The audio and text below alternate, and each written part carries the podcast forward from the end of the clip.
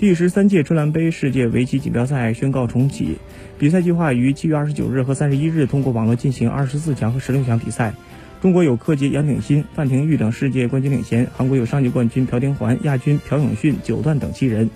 近期网友们常能在网棋站看到柯洁的身影，近期一波二十连胜更是让棋迷们对他在春兰杯的表现充满期待。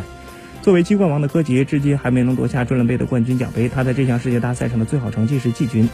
五年前，古力更是在春兰杯成就了八冠王的名号。五年后，柯洁第三次出征春兰杯，